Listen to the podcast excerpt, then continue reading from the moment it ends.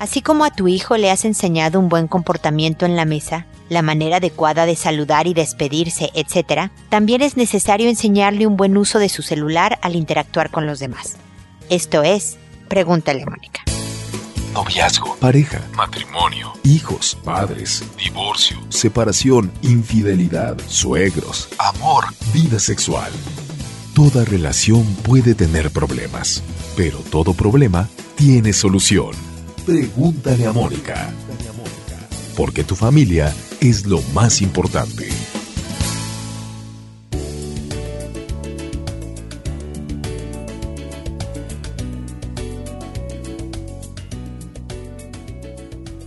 Bienvenidos amigos una vez más a Pregúntale a Mónica. Soy Mónica Bulnes de Lara. Como siempre, muy, muy, muy feliz de estar con ustedes compartiendo este espacio en eh, donde eh, los invito a visitar la página www.preguntaleamónica.com desde la cual me pueden hacer sus consultas totalmente anónimas y gratuitas, donde van a encontrar todos los episodios de Pregúntale a Mónica de hace casi 13 años. Este es el 900 80, imagínense, y ustedes pueden escuchar desde el 1 hasta este para empaparse de los temas de relaciones interpersonales, de pareja, de educación de hijos, de desarrollo personal, etcétera. También hay todas las redes sociales en las que me pueden seguir. Están los libros que he escrito para ustedes sobre diferentes temas de educación de los hijos. Ahí viene cómo comprarlos. Visiten la página para que puedan de verdad hacer uso exprimir todas las herramientas que les ofrece preguntarle a Mónica, totalmente gratuitas y de verdad con mucho cariño para ustedes.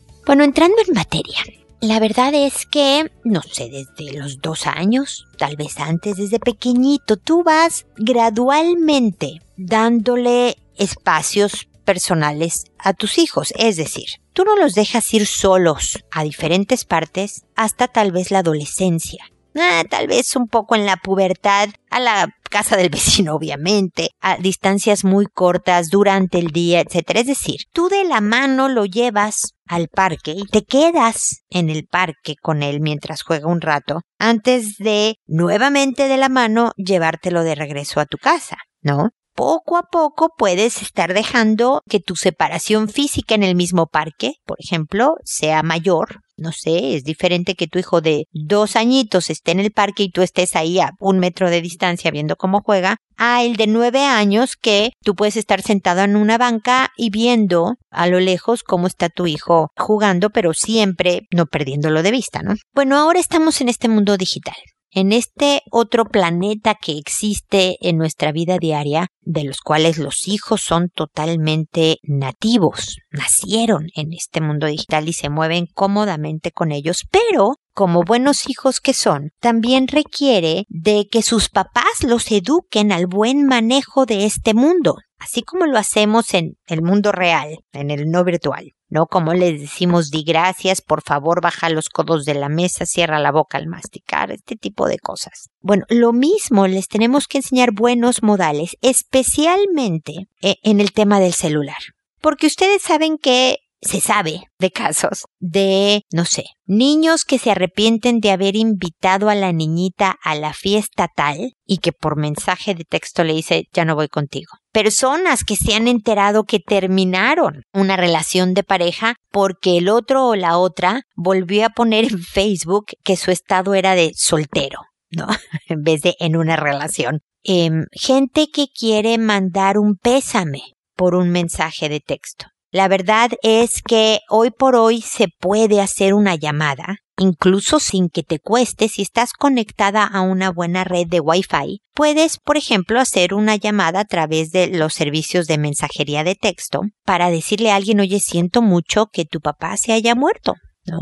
Puedes hacer una llamada para los más queridos en sus cumpleaños. Habrá otras personas un poco más alejadonas que sí puede hacer por mensaje de texto, pero tu hijo debe de saber no solo a decir gracias por favor en el texto, sino también en qué eventos hay que comunicarse en persona y cuándo no cómo se redacta algo, un mensaje que va a ser a lo mejor incómodo. Ya no quiere ir con la niñita, tiene derecho a no ir con la niñita si no quiere a una fiesta. Pero cómo se le llama, das por lo menos si no la cara la voz para decirle personalmente. Si algo vas a redactar en un mensaje de texto, que espero que no sea la cancelación de la ida a la fiesta, sino otra cosa, checar que sea adecuado, eduquen a sus hijos en buenos modales. Esto realmente reduce el ciberbullying. Esto aumenta sus habilidades en relaciones interpersonales, su inteligencia emocional. Aumenta el respeto y la tolerancia por los demás incrementa su buen manejo de emociones intensas, porque obviamente si se enojó y tú le estás enseñando, mira, no le contestes ahorita por lo que te dijo, porque estás muy enojado y puedes decir algo de lo que te arrepientas, él se va a aprender o ella a manejar mucho mejor. Esta es una invitación a no solo dedicarnos a educar en la vida real, la vida virtual requiere las nuevas tecnologías, estos dispositivos que están muy presentes en la vida de nuestros hijos, requieren desesperadamente de la intervención educativa de los papás. Saben que me pueden escribir, como les decía al principio, desde la página para cualquier otra consulta al respecto. Y con esto doy por terminado mi comentario inicial.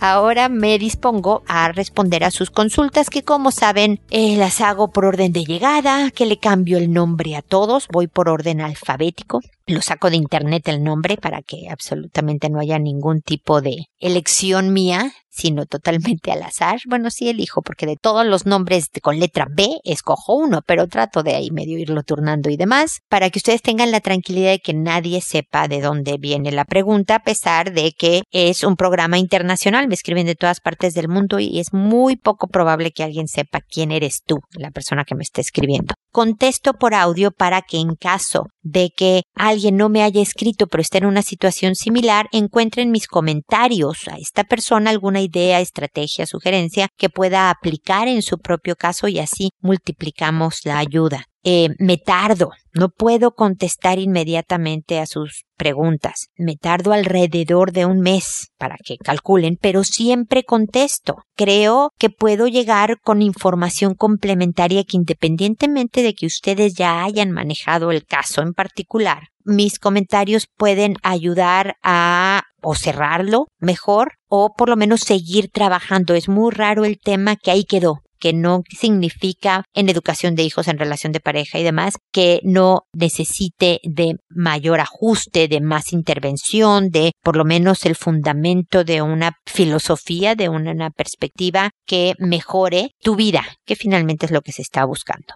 Espero haber ya dicho todas las condiciones del programa para empezar con Bella el día de hoy que me dice hola. Hace unas semanas se celebró el Día del Padre. Como todos los años, hicimos una celebración conjunta con mis hermanas para celebrar a todos los papás, pero mi marido me había dicho que lo quería celebrar él solo con los niños. Y le expliqué que si era así, no podría ver a mi papá ese día porque mi papá tenía el cumpleaños de su hermano de 93 y que por lo demás sería más cómodo para todos y entretenido para todos. La verdad, nunca pensé que le importaría tanto, siendo que nunca ha hecho nada en especial ese día con mis hijos. Ese domingo fue terrible. Preparé desayuno, le había comprado una tarjeta inmensa que a los niños le escribieron, dos regalos, uno encargado desde el extranjero, que más por lo material es la preocupación, y mi hija de seis años le había hecho dos tardes su regalo, un portalápiz. Cuando llegamos a saludarlo dijo que le había echado a perder el día, que no quería nada, ningún regalo, etc. Fue tanto lo que me gritó frente a los niños que tuve que salir de donde estábamos e irme sola a llorar. Obvio, mi hijo mayor se dio cuenta. Llegó la celebración donde mi papá, mi marido como si nada, contento, etc.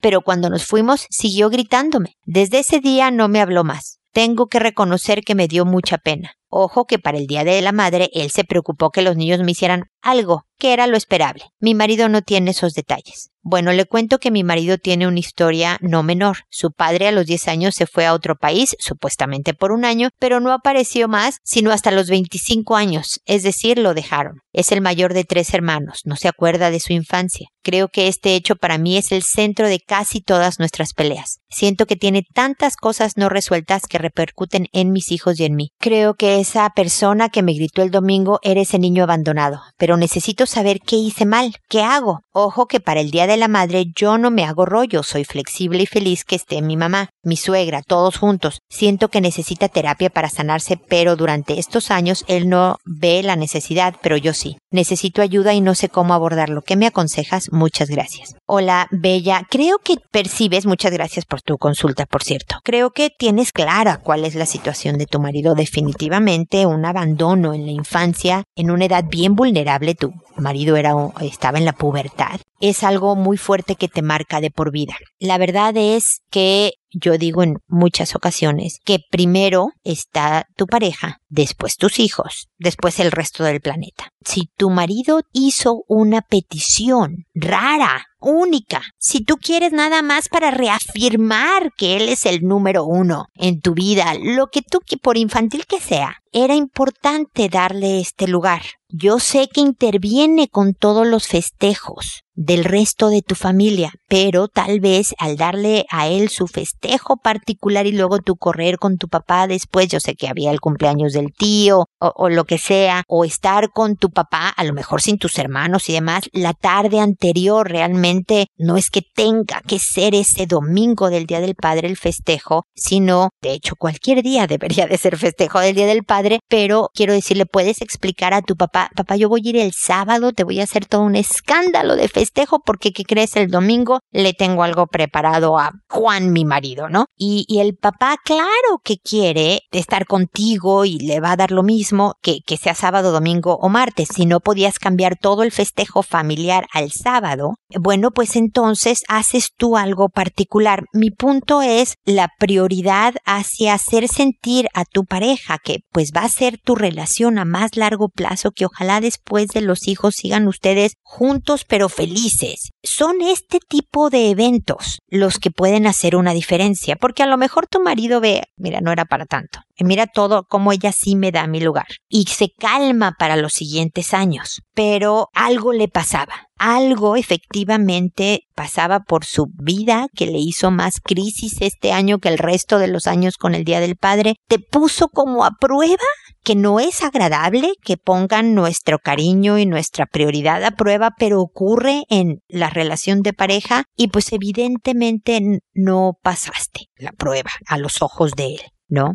Yo creo que parte, han pasado muchas semanas desde el Día del Padre, yo sé desde que me escribiste, yo espero que ya te esté hablando, pero ojalá puedas volver y decirle, mira, estuve pensando, Juan, en aquella cosa del Día del Padre y te pido una disculpa. Tú me pediste algo en particular y yo me dejé envolver por lo de la familia. Debí de hacerte sentir eres el número uno, eres, lo eres el número uno en mi vida y en la de tus hijos, y lamento que la cosa no haya salido como tú esperabas. Yo creo que eso ayuda a las conversaciones. No quiere decir que una vez que tú dijiste esto, él va a decir, no, claro, la culpa fue mía porque yo me puse muy egoísta. No necesariamente, pero de verdad aumenta el respeto que él pueda sentir sobre ti puede también, Bella, él empoderarse un poco, gane esta, me explico. Pero es, también siempre digo, más fácil atraer a moscas con miel que a manotazos. La manera de que tú puedas lograr que él obtenga la ayuda que al parecer requiere, porque me dices que este tema, el, del abandono en, en su infancia, es el centro de todas sus peleas. Esa es tu teoría que además impacta a tu vida familiar con tus hijos. Tu hijo ya vio que llorabas, ya vio toda esta escena. Esto es un impacto bien fuerte y me imagino que hay muchas otras que no me estás contando. Lo que necesitamos lograr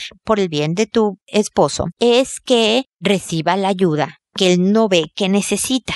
Somos muy malos para vernos. Entonces, tal vez después de que tú entraste en esta estrategia de decir, ¿sabes qué? Tú esperabas otra cosa para el Día del Padre, me estoy dando cuenta, te pido una disculpa y él, pero sí, porque yo te dije, ok, ok, tú ahorita ya, digamos, concédele esta para que después de varios días, no inmediatamente, Bella, como parte de la estrategia, le diga, sabes qué? yo creo que yo ando medio mal y por lo tanto nuestra relación de pareja ¿por qué no buscamos ayuda? Acompáñame a que yo reciba ayuda. Es mucho más fácil, Bella, que uno diga sí. ¿Sabes qué? Tiene razón Bella. Está loca. Ella es la del problema. Vamos a que la ayuden. Y que llegue a una situación terapéutica, porque estoy segura, Bella, que efectivamente tú también como parte de esta relación requieres de cierta asesoría. Creo que los dos requieren también de una asesoría sobre el manejo de la vida familiar, porque aquí hay impactos diferentes para los hijos. Y entonces no es mentira lo que le estás diciendo. Necesito ayuda, pero no quiero ir sola. Por favor, acompaña. Ay, no sé, yo no lo necesito. Si eres tú, ya lo sé. Ya sé que soy yo, pero de verdad no sabes cómo te lo agradecería. De manera que por lo menos esté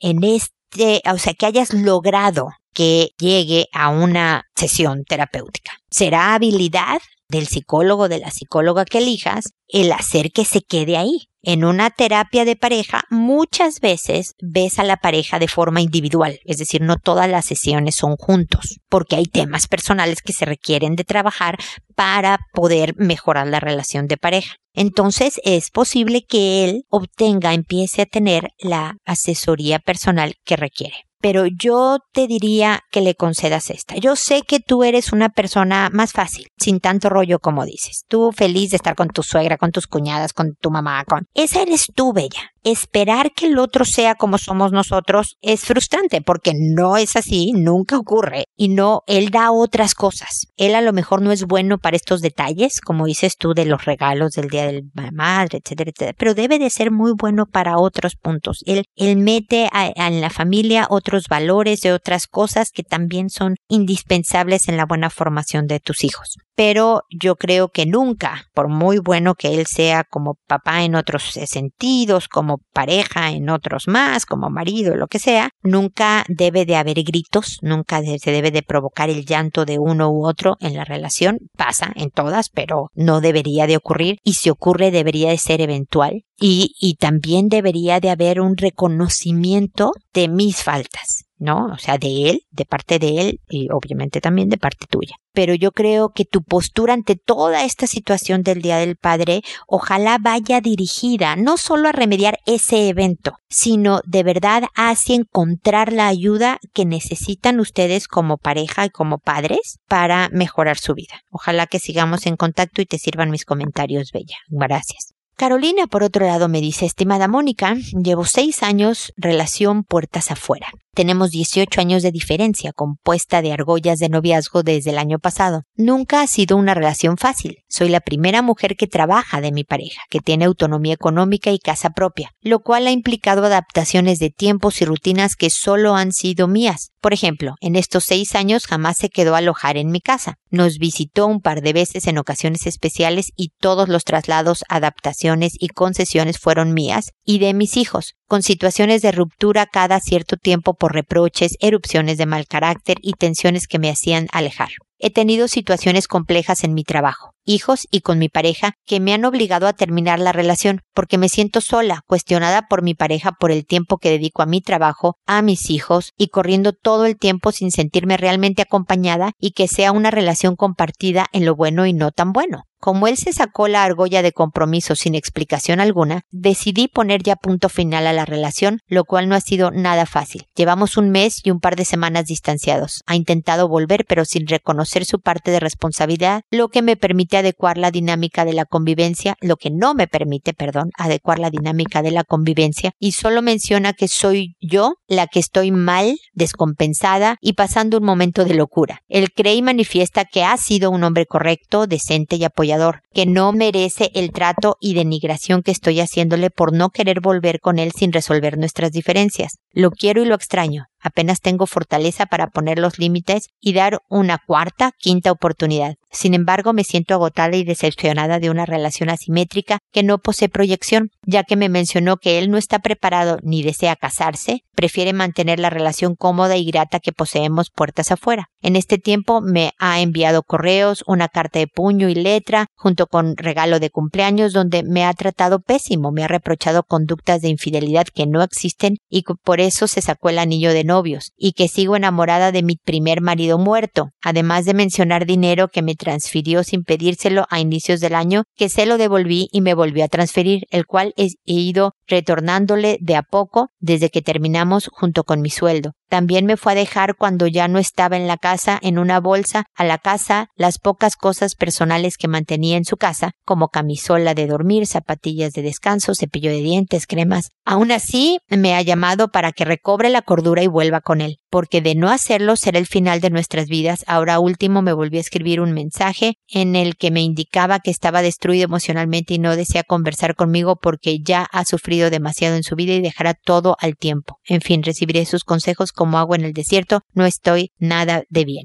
Carolina, gracias por tu consulta. Es siempre muy difícil terminar una relación de años. Siempre. Sobre todo cuando ha habido tanto drama involucrado en toda la relación no, no solo en la terminación, por supuesto, como la has podido tú vivir, pero también en toda la relación me has dicho que ha habido mucha desigualdad, por llamarlo de alguna manera, ¿no? Cuando en una relación hay uno que se convierte en una personalidad esponja, como le llamo yo, ¿no? Absorbe de ti toda la energía, todas las demandas, todos los requerimientos. Yo estoy muy cómodo, yo quiero esto. Y él tiene todo el derecho de decir eso. Yo lo que busco es esto. No me quiero casar, quiero puertas afuera, quiero seguir como estamos, siendo tú la que moviliza las cosas. Todo perfecto. Él tiene todo el derecho. Como tú, Carolina, tienes el derecho de decir no es lo que quiero. Tú estás buscando compañía, verdadera,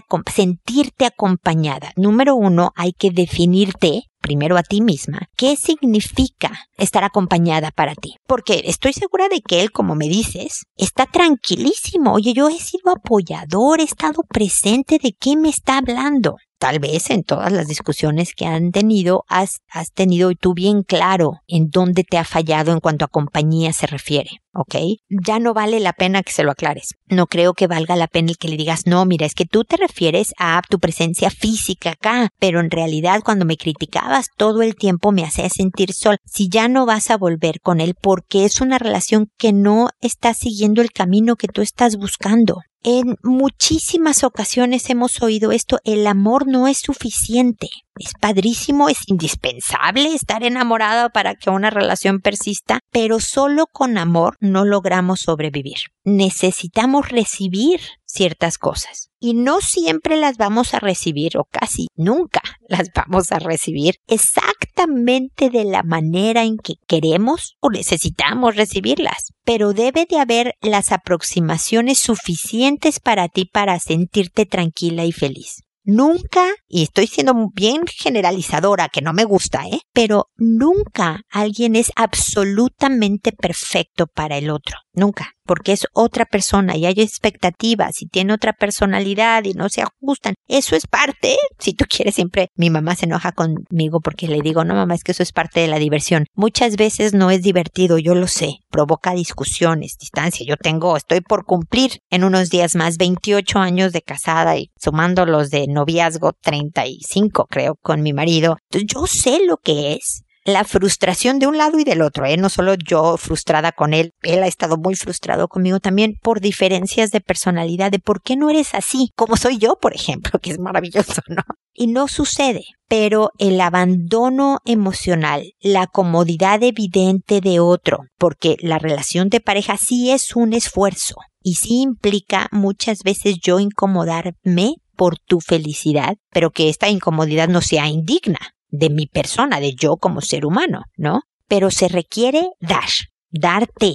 Y si el otro, en, tu caso, no está dispuesto o lo que da para ti en tus reglas del juego, Carolina, no es suficiente con todo el dolor del corazón, se termina esta relación. Porque las recriminaciones, los celos infundados, si son infundados por supuesto, los controles, el chantaje emocional, todo esto lo has vivido nada más aleja. Yo creo que no tomaste esta decisión a la ligera de dar por terminado. Tú me has dicho que has tenido múltiples eh, rupturas. Esto te da indicios, te dice, te habla de la salud de tu relación cuando rompes y rompes y rompes muchas veces. Alguien que cuestiona, por ejemplo, el tiempo que dedicas a tus hijos, no sé, a tu trabajo. Yo ahí tengo otras opiniones, depende de qué tan workahólica seas, trabajólica seas, pero a tus hijos no debería de ser cuestionado. Puede opinarte, sugerirte, darte un buen consejo si eres muy sobreprotectora, muy agobiante de los hijos, entonces sí, pero el cuestionarte porque cómo no soy yo primero, y mira que acabo de decirle a Bella que primero es la pareja. Nada más que siempre lo digo, primero es la pareja cuando la pareja es el papá de los hijos que están en la casa. Cuando los hijos no son de la persona que está en la casa, entonces primero son los hijos y después la pareja, porque los hijos tienen derecho de antigüedad. En el primer caso, primero es la pareja, porque nunca van a querer descuidar a sus hijos, pero es mucho más fácil que descuidemos nuestra relación de pareja estos papás de estos niños que están en la casa. Espero que me haya explicado. Pero en pocas palabras, Carolina, te apoyo, al parecer, en esta decisión pensada, dolorosa, pero bien analizada de terminar una relación en la que ninguno de los dos estaban caminando hacia el mismo lado. No hay manera de que obligues a alguien a hacer lo que no es. Y creo que es bien importante el que tú puedas eh, definir lo que tú quieres en la segunda vuelta y ya tuvieron muchas oportunidades en cada rompimiento de ver, de como dices tú, en cuatro o cinco oportunidades, de ver, ah, fíjate que el otro sí está tratando. Esto que antes no lo hacía, lo hace. A veces se le olvida y volvemos para atrás, pero de verdad me escucha. Si en cuatro o cinco oportunidades no ha sucedido, realmente veo muy difícil que pueda suceder posteriormente. Así que te apoyo fuerza, sean consistentes. Si ya no andan, ya no hay que ver mensajes, ya no alarguen la agonía. Sufran el duelo de una relación eh, larga y que tuvo sus buenos momentos, pero creo que cada quien encuentre lo que está buscando en una relación de pareja también es importante. Suerte, fuerza y aquí estoy por si cualquier cosa, ¿ok? Luego está Damaris que me dice, tengo solo dos hermanos y cada uno tenemos solo un hijo. Son tres hombres en total, uno por hermano y el más grande tiene seis años y los otros de dos y tres años. En una ocasión descubrí al más grande encima de mi hijo de dos años. Le di un beso. Mi hijo es muy pequeño y no sabía lo que pasaba. Cuando entré, mi sobrino se levantó rápido y mi niño se limpió la boca. Yo pregunté qué hacen y el más grande dijo nada. Y mi hijo dijo jugando. Lo dejé pasar pues me asusté y me bloqueé y me callé sin decir a mi hermana lo que pasó. Aparte, ella es difícil de carácter. Hace unos días ellos dos veían una película en la sala de mi casa. Mi mamá, hermana y yo estábamos afuera, pero por la ventana se veía hacia adentro y vi a mi hijo con su brazo por fuera de su camiseta, cosa que me extrañó porque él no sabe desvestirse. Y justo en ese momento lo veo a mi sobrino subirle la playera y a él y luego a mi hijo y lo abraza y se frota en él. Me sorprendió, entré a la casa y mi sobrino corrió al baño. No lo he hablado con mi hermana, no sé cómo hacerlo, ayúdeme por favor. Mi querida Damaris, es bien importante que tu temor al carácter de tu hermana no te detenga en la protección de tu hijo. La verdad es que un niño que no sabe defenderse que muchas veces defenderse no solo consiste en detener al que me ataca, a veces, sobre todo cuando es tan chiquitito, es denunciar, acusar al primo, ¿no? Para que tú sepas que el niño va a poder poner este eh, límites y se va a poder darse a respetar. Pero ¿cómo vas a educar fortaleza de carácter que necesita este niñito para detener al atacante, ya sea denunciando o físicamente deteniendo su atacante, si tú misma mi querida Damaris, no estás demostrando fuerza de carácter. No quiere decir que te pongas tan difícil como tu hermana, no tienes que ser agresiva, violenta, grosera, no, no, no, con mucha educación, con mucho cariño inclusive, pero con mucha firmeza. Y la verdad es que no hay por qué enojarse. Aquí hay un niñito de seis años en una edad en que a lo mejor sí está con cosas medio exploratorias, ¿no? De su cuerpo y de los otros. A lo mejor hay una falta de supervisión y está viendo cosas inapropiadas y las quiere practicar con los primos, entonces ahí sí hay un peligro de abuso. Lo que sea que esté pasando con este sobrinito, es bien importante que tú lo detengas y número dos, que sus papás sepan. Entonces, mi primera sugerencia, Damaris, es que aunque no haya pasado nada un día que tu sobrino esté en tu casa, no pasó nada. Jugaron bien sano, nada de besos en la boca, nada de frotarse uno con el otro. Jugaron. Le llamas a tu sobrino y le dices, Juan, ahora le estoy poniendo el día de hoy Juan a todos los hombres que no sé cómo se llaman. Oye, Juan, quiero hablar contigo. Un día le diste un beso en la boca a Juanito, tu primo, vamos a decir que se llaman igual, y el otro día por la ventana vi cómo le quitaste su camiseta, tú te quitaste la tuya y te frotaste con él. Hiciste así con su cuerpo, si no entiende lo que es la palabra frotar. Te tiene que ver súper tranquila, cariñosa, normalaza, no enojada, porque entonces el niño se va a callar, no te va a escuchar, va a entrar en el modo de cómo me defiendo y no le va a llegar el mensaje. Y entonces te quiero decir, querido Juan, que esos no son juegos apropiados para los niños de 6 años, menos para hacerlos con sus primitos pequeños ni con otros niños. Y que no los debes de hacer en ninguna parte, pero te aseguro que en mi casa no quiero que vuelvan a suceder porque voy a pedir que no vengas por un tiempo en lo que aprendes a no hacer ese tipo de cosas. Y yo sé que quieres mucho a tus primos y nosotros te queremos muchísimo a ti, queremos que estés aquí en la casa, pero pues yo tengo que cuidar a tu primito, a mi hijo, ¿no? Entonces puedo contar con tu palabra y obviamente aunque él diga, sí, tía, yo no, ya no lo voy a volver a hacer, lo tienes que tener supervisado, ¿eh? Porque están muy chiquitos para que sus intenciones puedan mantenerse firmes por nada más una cuestión de maduración. Entonces, pero él debe de saber que tú sabes que no lo consideras apropiado, que no te gusta y que en tu casa la regla es que no sucede. ahí no está tu hermana, ahí no pasa absoluta, nada más tú estás poniendo las reglas del juego en tu casa, Damaris, ¿ok? A tu hijito pequeño, por muy dos añitos que tenga, le dices beso con tu primo, no. Sin camiseta con tu primo, no. Y tú le dices no. Y con mensajes bien básico, pero que él sepa eso no, no se hace para que en un momento dado él pueda decir no y él pueda un poquito más grande empezar a denunciar, empezar a contarte poderse defender y darse a respetar, como te digo, y cuidarse, cuidar su cuerpo y demás. Pero Damaris obliga el que converses con tu hermana. A lo mejor sería útil si también está tu mamá prepara a tu mamá en la conversación. Fíjate que ha pasado esto, mamá. Y aunque puede ser parte del desarrollo normal de, sexualidad de un niñito de seis años, también podría haber algo que, no sé, otros primos más grandes le están enseñando. Bueno, me dices que no hay más grandes. Él es el más grande, pero compañeritos de la escuela o los hermanos grandes de algún amigo de la escuela. No sé qué esté pasando, mamá, pero quiero hablar con Juana, mi hermana.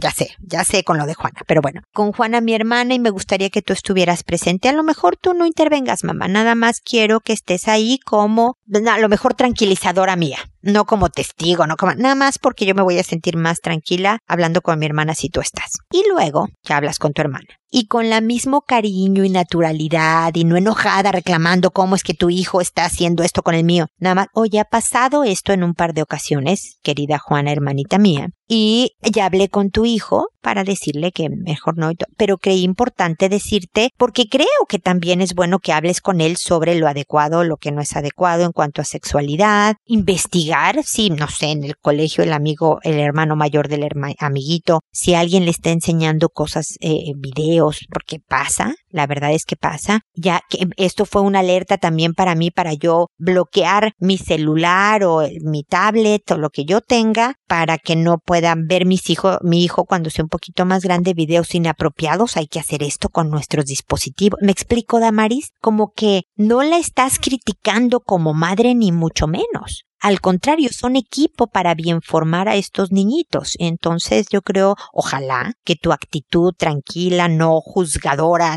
ayude a que tu hermana empiece una conversación abierta. Si no le empiezas, si te empieza a decir tú, ¿cómo me crees? No, no era mi intención, veo que no lo estás tomando bien, ni hablar hermana, gracias por tu atención y adiós. Y no le vuelves a, mencionar, pero vigilas a tu sobrino y pones las reglas del juego. Si tu sobrino insiste en hacer conductas sexuales, con tu hijito, entonces le dices a tu hermana, ¿qué crees? Hoy no puede estar porque fíjate que, y le dices cosas que impidan que tu sobrino esté en casa jugando por una temporada en lo que el niño de verdad, ojalá, aprenda a, pase esta etapa, pero si de verdad está eh, siendo expuesto a temas sexuales inapropiados para su edad, eh, este pequeñito podría convertirse en un acosador en este sentido, no sé, podría ser peligroso para, para tu hijo. Así que mantén el ojo avisor, puede ser nada más, ojalá una etapa natural de exploración, pero que de igual tiene que aclararse que no es adecuado hacerla de esa manera. Ojalá encuentre en ti, tu sobrino, alguien en quien pueda platicar, avisar de cosas, resolver dudas, dile que puede preguntarte cosas si él quisiera sobre al, al tema, pero que cuando algo no sea adecuado se lo vas a decir con todo cariño y claridad. Y yo creo que en esta postura es mucho más fácil que la gente colabore y que las cosas vayan mejor. Ojalá te sirva, Damaris, mi comentario y espero que sigamos en contacto. Pues bueno, se nos acabó el,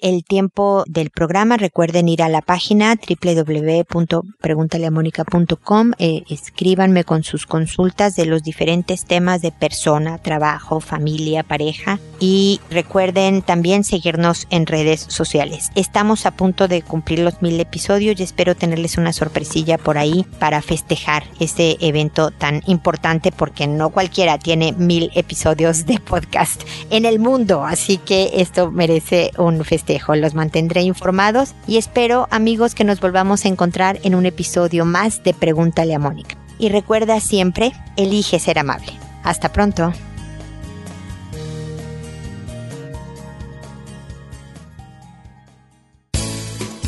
¿Problemas en tus relaciones? No te preocupes, manda tu caso, juntos encontraremos la solución. www.preguntaleamónica.com Recuerda que tu familia es lo más importante.